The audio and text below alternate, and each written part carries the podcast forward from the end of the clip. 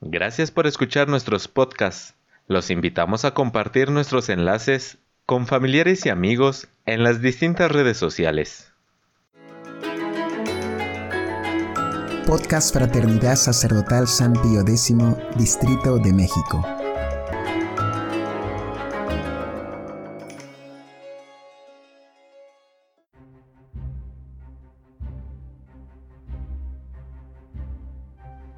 Revista Dios Nunca Muere, número 50.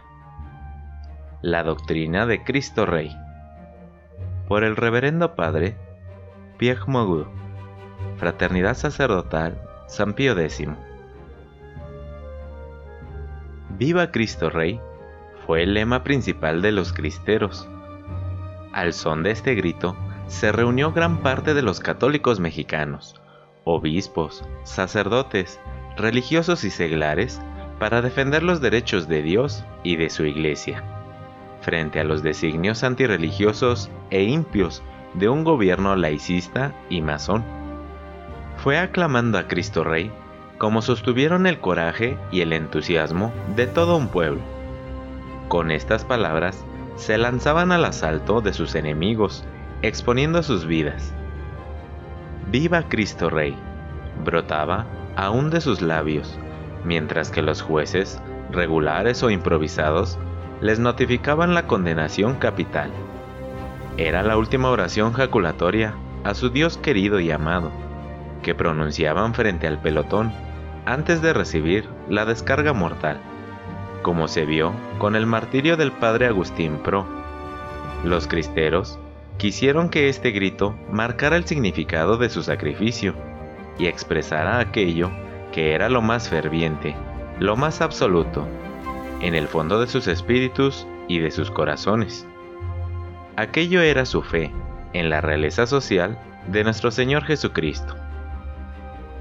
La doctrina de la realeza social de nuestro Señor Jesucristo fue claramente expuesta en la encíclica Cuas Primas de Pío XI, del 11 de diciembre de 1925 Notemos que los católicos mexicanos no necesitaron esperar la publicación de aquella encíclica para empezar a luchar por Cristo Rey hasta dar su vida por él, ya que se construyó un monumento a Cristo Rey en el Cerro del Jubilete, Guanajuato, en 1914, y que la cristiada empezó hasta 1926. Sin embargo, la encíclica tiene la ventaja de explicar metódicamente aquello por lo cual los cristeros empezaron a combatir más de nueve años antes. El Papa Pío XI aborda el tema de la realeza de Cristo, afirmando que la fuente de todos los males que invadieron la tierra proviene del abandono de Dios y de su ley en todas las capas de la sociedad, o sea, en los individuos, familias y gobiernos.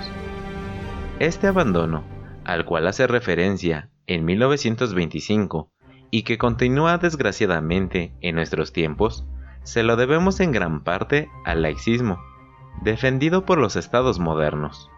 A causa de este abandono, que es un grave desorden, ya no hay paz, por lo cual el Papa exhorta a buscar la única y verdadera paz, que es la paz de Cristo, en el reino de Cristo.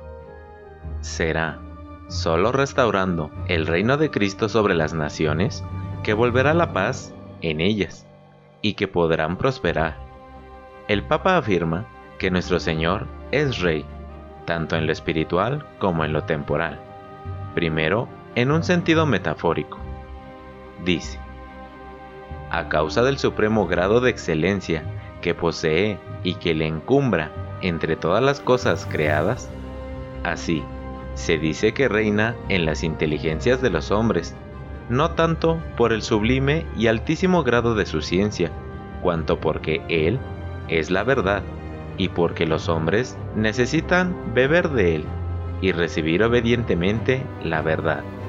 Se dice también que reina en las voluntades de los hombres, no solo porque en Él la voluntad humana está entera y perfectamente sometida a la santa voluntad divina, sino también porque con sus mociones e inspiraciones influye en nuestra libre voluntad y la enciende en nobilísimos propósitos.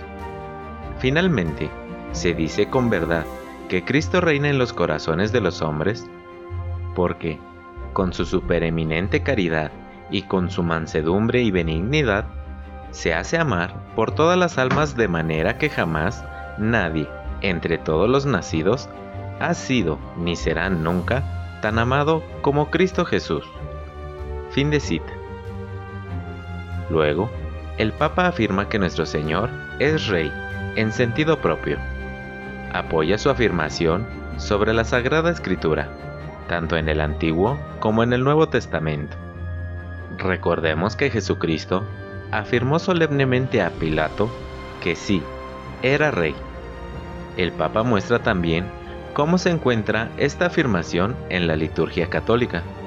Después se explica esta doctrina de manera más argumentativa. Primero, nuestro Señor es Rey en cuanto es Dios, ya que es creador y dueño de todo cuanto existe. Se entiende que quien es dueño de todo tenga una potestad real.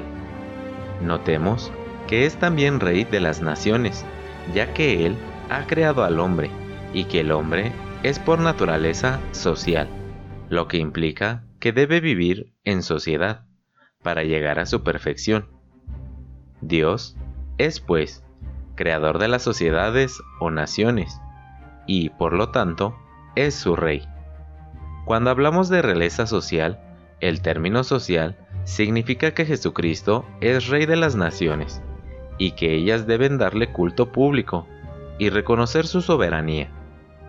En la encíclica Immortale Dei de 1885, León XIII dirá, Los hombres no están menos sujetos al poder de Dios cuando viven unidos en sociedad que cuando viven aislados. Es por tanto obligación grave de las autoridades honrar el santo nombre de Dios. Entre sus principales obligaciones deben colocar la obligación de favorecer la religión, defenderla con eficacia, ponerla bajo el amparo de las leyes, no legislar nada que sea contrario a la incolumnidad de aquella, obligación debida por los gobernantes también a sus ciudadanos. Fin de cita. En segundo lugar, es rey en cuanto es hombre, y es especialmente en cuanto hombre que decimos que Jesucristo es rey, lo cual es por un doble título. Primero, por derecho de la naturaleza, ya que para la encarnación, la segunda persona de la Trinidad, el Verbo, ha asumido la naturaleza humana. En Cristo hay, pues, una persona y dos naturalezas, la divina y la humana. Es lo que llamamos la unión hipostática. Ahora bien, por esta unión, la persona divina comunica a la naturaleza humana de Cristo su realeza.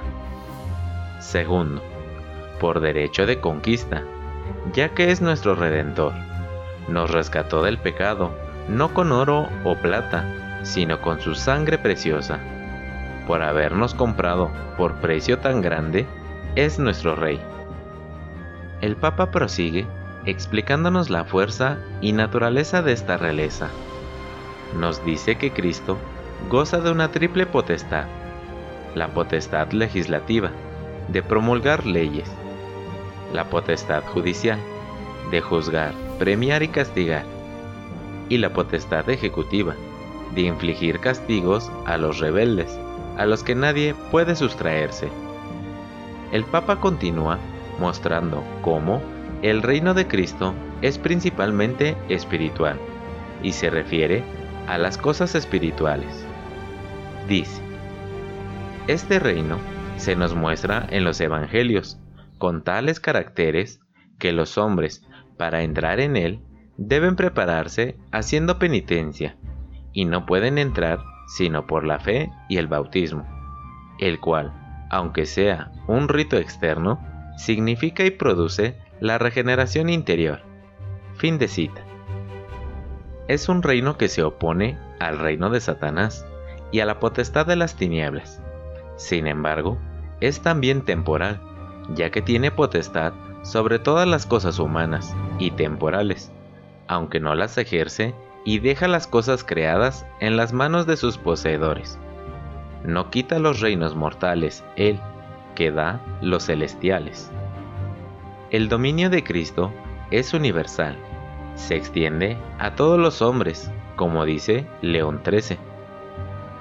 El imperio de Cristo se extiende no solo sobre los pueblos católicos y sobre aquellos que habiendo recibido el bautismo pertenecen de derecho a la Iglesia, aunque el error los tenga extraviados o el cisma los separe de la caridad, sino que comprende también a cuantos no participan de la fe cristiana, de suerte que bajo la potestad de Jesús se halla todo el género humano.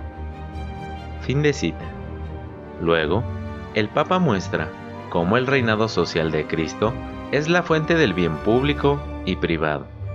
Fuera de él, no hay que buscar la salvación en ningún otro, pues no se ha dado a los hombres otro nombre debajo del cielo por el cual debamos salvarnos. Él da la felicidad y prosperidad a los individuos y naciones. Sin él, todo se hunde.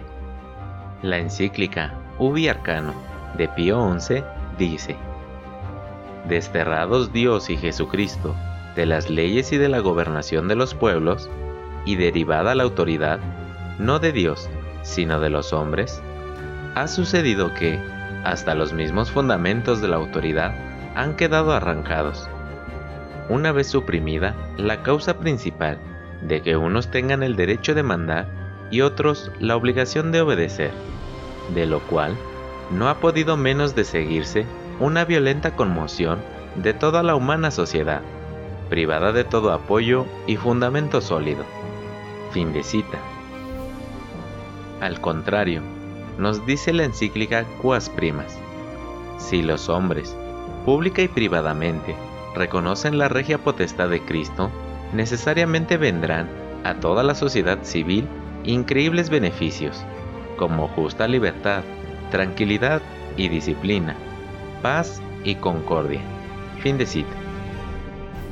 Ayuda al buen ejercicio de la autoridad, ya que recuerda que toda autoridad viene de Dios y por lo tanto que los gobernantes mandan en representación del Rey Divino, lo que implica que han de usar santa y sabiamente de su autoridad. Leemos nuevamente de Cuas Primas.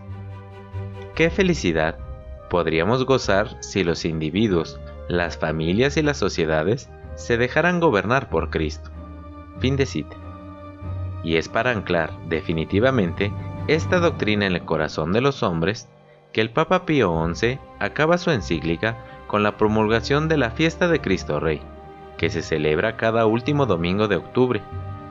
Con estas breves palabras, hemos tratado de exponer la doctrina de la realeza social de nuestro Señor, por lo cual combatieron tantos hombres y mujeres durante la cristiada, hasta ofrecer su propia sangre. Imitemos pues a aquellos cristeros, no seamos pues hipócritas cuando gritemos Viva Cristo Rey. Sometámonos de veras al principio de Cristo por el cumplimiento de sus leyes y su voluntad, cualquiera que fuese nuestro papel en esta vida. Aquel que me confesare delante de los hombres, también el Hijo del Hombre le confesará delante de los ángeles de Dios. Mas el que me negare delante de los hombres, será negado delante de los ángeles de Dios. Lucas 12, 8, 9.